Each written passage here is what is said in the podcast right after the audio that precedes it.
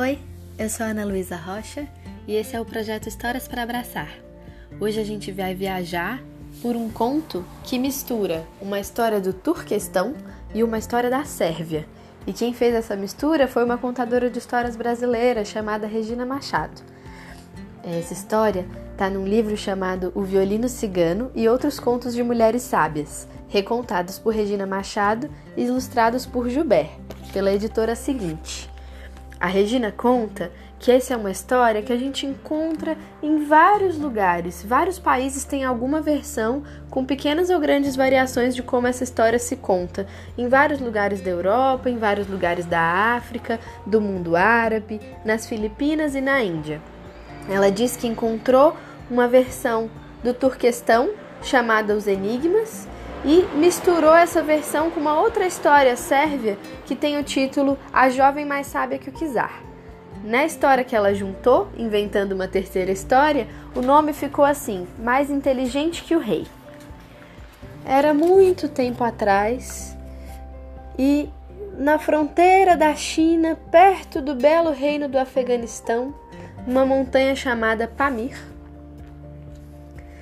O nome do rei que vivia na montanha, ninguém lembra mais como era. Mas ele era justo, valente e generoso. E tinha muita sabedoria para governar o reino. O povo estranhou quando em todas as esquinas lançaram um pronunciamento real muito esquisito. Os responsáveis por passar aquela mensagem do rei diziam o seguinte: Sua Majestade, nosso nobre e amado rei, ordena o que se segue. Alguém deverá ir até o palácio, mas não poderá estar vestido nem sem roupa. Não poderá chegar nem a cavalo, nem a pé. E deverá dirigir a palavra ao rei, estando nem dentro, nem fora do palácio. Se existir uma pessoa capaz de realizar tudo isso, o reino estará salvo. Ninguém sabia muito bem do que era que o reino tinha que estar salvo. Acharam que talvez o rei tivesse ficado louco, não sabiam se aquilo era uma brincadeira de mau gosto, ou se era uma charada. Cada pessoa comentava alguma coisa diferente. Depois de um tempo, as pessoas esqueceram um pouco daquilo, me falaram menos sobre aquele assunto.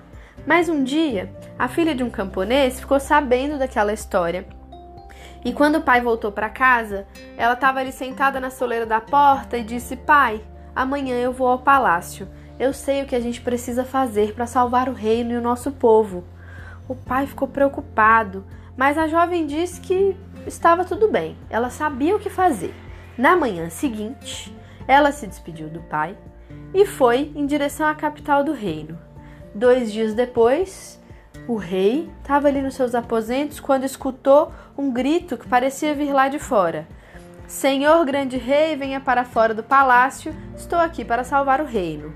Era uma jovem, uma jovem mulher com uma voz melodiosa e cheia de firmeza, a camponesa que tinha vindo lá da casa de seu pai. O rei desceu, chegou para a entrada do palácio e encontrou a jovem assim, estendida no chão, atravessada no portão, com as pernas para fora e a cabeça e os braços para dentro. Como tinha pedido a charada, ela não estava nem dentro nem fora do palácio quando dirigiu a palavra a ele. Aqui estou, majestade. Foi exatamente isso que ela disse. Dirijo-lhe a palavra, nem de dentro nem de fora do palácio. O rei, meio desconfiado, falou: É, mas como você chegou aqui? Ela falou: Amarrei uma corda no pescoço de uma cabra da montanha e deixei que ela me conduzisse até a capital. Quando cheguei perto do palácio, me deitei no chão, segurando a corda, e a cabra me arrastou até aqui. Ou seja, não vim nem a cavalo nem a pé, e cumprir, portanto, as exigências da sua proclamação. O rei ficou muito satisfeito, esperançoso até, e convidou a camponesa para entrar no palácio. E aí ele foi conversar com ela e dizer que, na verdade, ainda havia outras exigências que a pessoa precisava cumprir. Era um terrível demônio que tinha aparecido no palácio e o rei não tinha nenhum poder sobre ele, nenhum dos mágicos, dos magos, dos sábios do reino conseguia resolver o problema. Mas o demônio falava dormindo, e uma vez ele escutou essas palavras e escutou esses pedidos esquisitos de que só uma pessoa com aquelas características que viesse nem a pé nem a cavalo, que falasse estando nem dentro nem fora, é, conseguiria é, falar com o resolver o problema do rei, né? Então, escutando aquelas falas do demônio que ficava ali se remexendo numa árvore no jardim, dizendo essas coisas estranhas, o rei fez o pronunciamento e foi assim que a jovem camponesa é, descobriu. A outra coisa é que ela não podia estar vestida nem sem roupa quando chegasse. E ele percebeu que ela tinha uma rede sobre o corpo. Então ela não vestia nenhuma roupa, mas o corpo também não estava nu porque a rede o cobria. Então ela conseguiu cumprir todos os pedidos do demônio, mas o rei estava preocupado porque ele ia vir saber a resposta de três enigmas e o rei ainda não tinha encontrado a solução. E aí ela estava muito tranquila, dizendo: Eu vim ajudar. Qual que é a primeira pergunta que o demônio te fez? A primeira é assim: Quantas estrelas existem no céu? A jovem sorriu e respondeu: No céu existem exatamente tantas estrelas quantos fios de cabelo existem na cabeça de um demônio.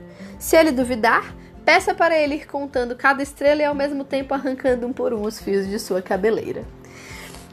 A segunda é um enigma muito difícil, o rei falou. Ó, eu já pensei muito não consegui achar a resposta. Preste atenção: o irmão é branco, a irmã é negra. A cada manhã, o irmão mata a irmã. A cada fim de tarde, a irmã mata o irmão. E os dois não morrem jamais. Só isso?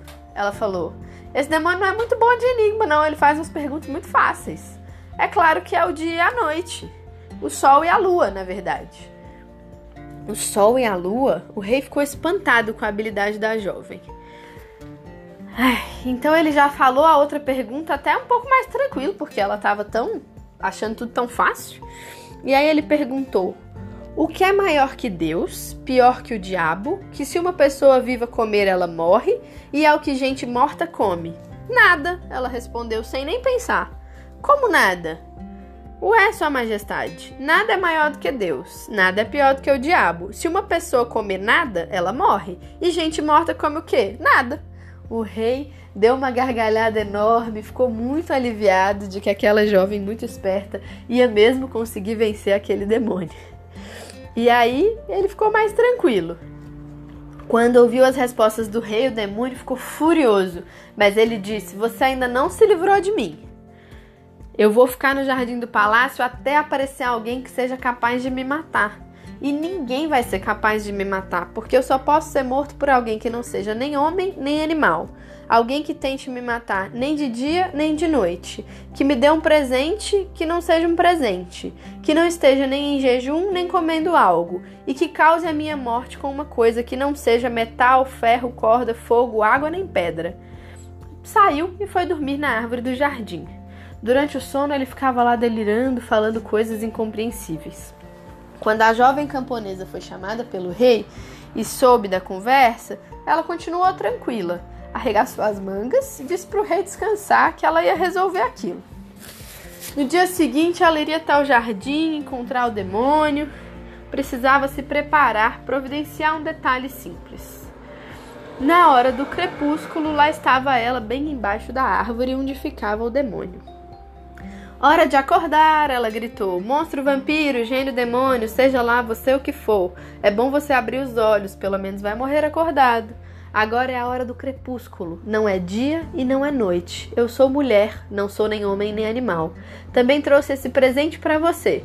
Estendeu as mãos fechadas e quando ele foi pegar o presente, ela abriu as mãos e dentro havia um passarinho que voou antes que o demônio pudesse agarrá-lo. Era um presente que não era um presente. Mas você deve estar comendo ou jejuando, disse o monstro. Nenhuma coisa nem outra, falou a jovem. Estou mascando um pedacinho de casca de árvore. O demônio deu um grito horroroso que foi ouvido por toda a montanha. Ficou muito irritado e a sua fúria foi tão grande que ele se desequilibrou. Caiu lá de cima da árvore, que era uma altura bem alta. O barulho foi ensurdecedor. A queda foi fatal não morreu nem por água, nem por fogo, nem por corda, nem por metal. Quando a jovem desviou o olhar daquela montanha destroçada no jardim, levantou o rosto e viu o rei radiante. o monstro tinha morrido soterrado pelo peso da própria raiva, esmagado na própria raiva. E o rei disse: Preciso perguntar uma última coisa. Você sabe o que eu estou pensando agora? E a moça disse: Eu espero que Vossa Majestade esteja se pensa pensando em me pedir para ser sua rainha. As festas que se seguiram, pois é claro que ela acertou a pergunta, como ela tinha acertado todas as outras, foram as maiores festas do reino. A comemoração da morte do demônio do casamento do rei com a jovem bela e inteligente ocuparam a vida do povo por muitos dias. Quando finalmente eles estavam os dois a sós, a jovem pegou um pequeno pergaminho de um baú e pediu para o rei assinar um documento garantindo que se algum dia ela fosse expulsa do castelo, ela pudesse levar dali o que ela mais gostava, o seu maior tesouro dentro do castelo. O rei, que não tinha a menor intenção de mandar sua, no sua nova esposa embora por nenhum motivo, assinou aquele documento sem nem pensar muito. E eles passaram um bom tempo felizes, mas depois de um tempo, embora eles governassem com sabedoria, com alegria, com justiça, algumas pessoas começaram a ficar incomodada, incomodadas. Os conselheiros reais tinham ciúme da, da rainha porque agora o rei sempre dava mais ouvidos à palavra dela do que aos sábios, aos magos do reino. Ele ouvia os outros também, mas a palavra dela sempre era levada muito em consideração, às vezes consultada primeiro. E aí eles começaram a conspirar contra ela, a fofocar, a tentar plantar uma discórdia, um incômodo entre o rei e a rainha, envenenar o coração do rei. E um dia, muito desconfiado, o rei brigou com ela e a expulsou do palácio. Ela disse que tudo bem, mas que ela gostaria de jantar e dormir com ele uma última noite. Eles foram jantar e ela encheu muitas vezes a taça dele de vinho. O rei dormiu pesado quando eles foram se deitar. No dia seguinte, quando ele acordou e viu a luz do sol entrando pela janela, ele percebeu que não estava no palácio estava em algum outro lugar, mais simples, menor. Não entendeu muito bem que ela não era sua cama, que ele não era o seu quarto. E ele perguntou como é que foi que eu vim parar aqui. A porta se abriu e a rainha entrou no quarto, sorridente. Vossa Majestade se lembra daquele documento que assinou quando nos casamos? Pois, segundo as palavras ali escritas, eu poderia levar comigo o que eu mais gostasse no palácio, o meu maior tesouro, e o meu maior tesouro naquele castelo era Vossa Majestade, era você. Então eu pedi para alguns servos transportarem de uma carruagem real até a casa do meu pai, aqui no meio da floresta. E aqui está o documento que comprova que eu tenho autorização para fazer isso. O rei não teve como negar e ficou muito feliz que a sua rainha o tinha salvado daqueles mexericos e daquele veneno no coração. Quando eles voltaram juntos ao palácio naquele mesmo dia, chegaram abraçados dentro da carruagem, conversando sobre os filhos que queriam ter e sobre os filhos que seus filhos teriam, pensando que a sua história jamais seria esquecida. E aí, que tal ficou essa história que misturou histórias do Turquestão e história da Sérvia, contado por uma brasileira e agora recontado por outra brasileira? É muito legal que a gente possa misturar várias histórias do mundo e distribuir os abraços assim com a voz, não é mesmo?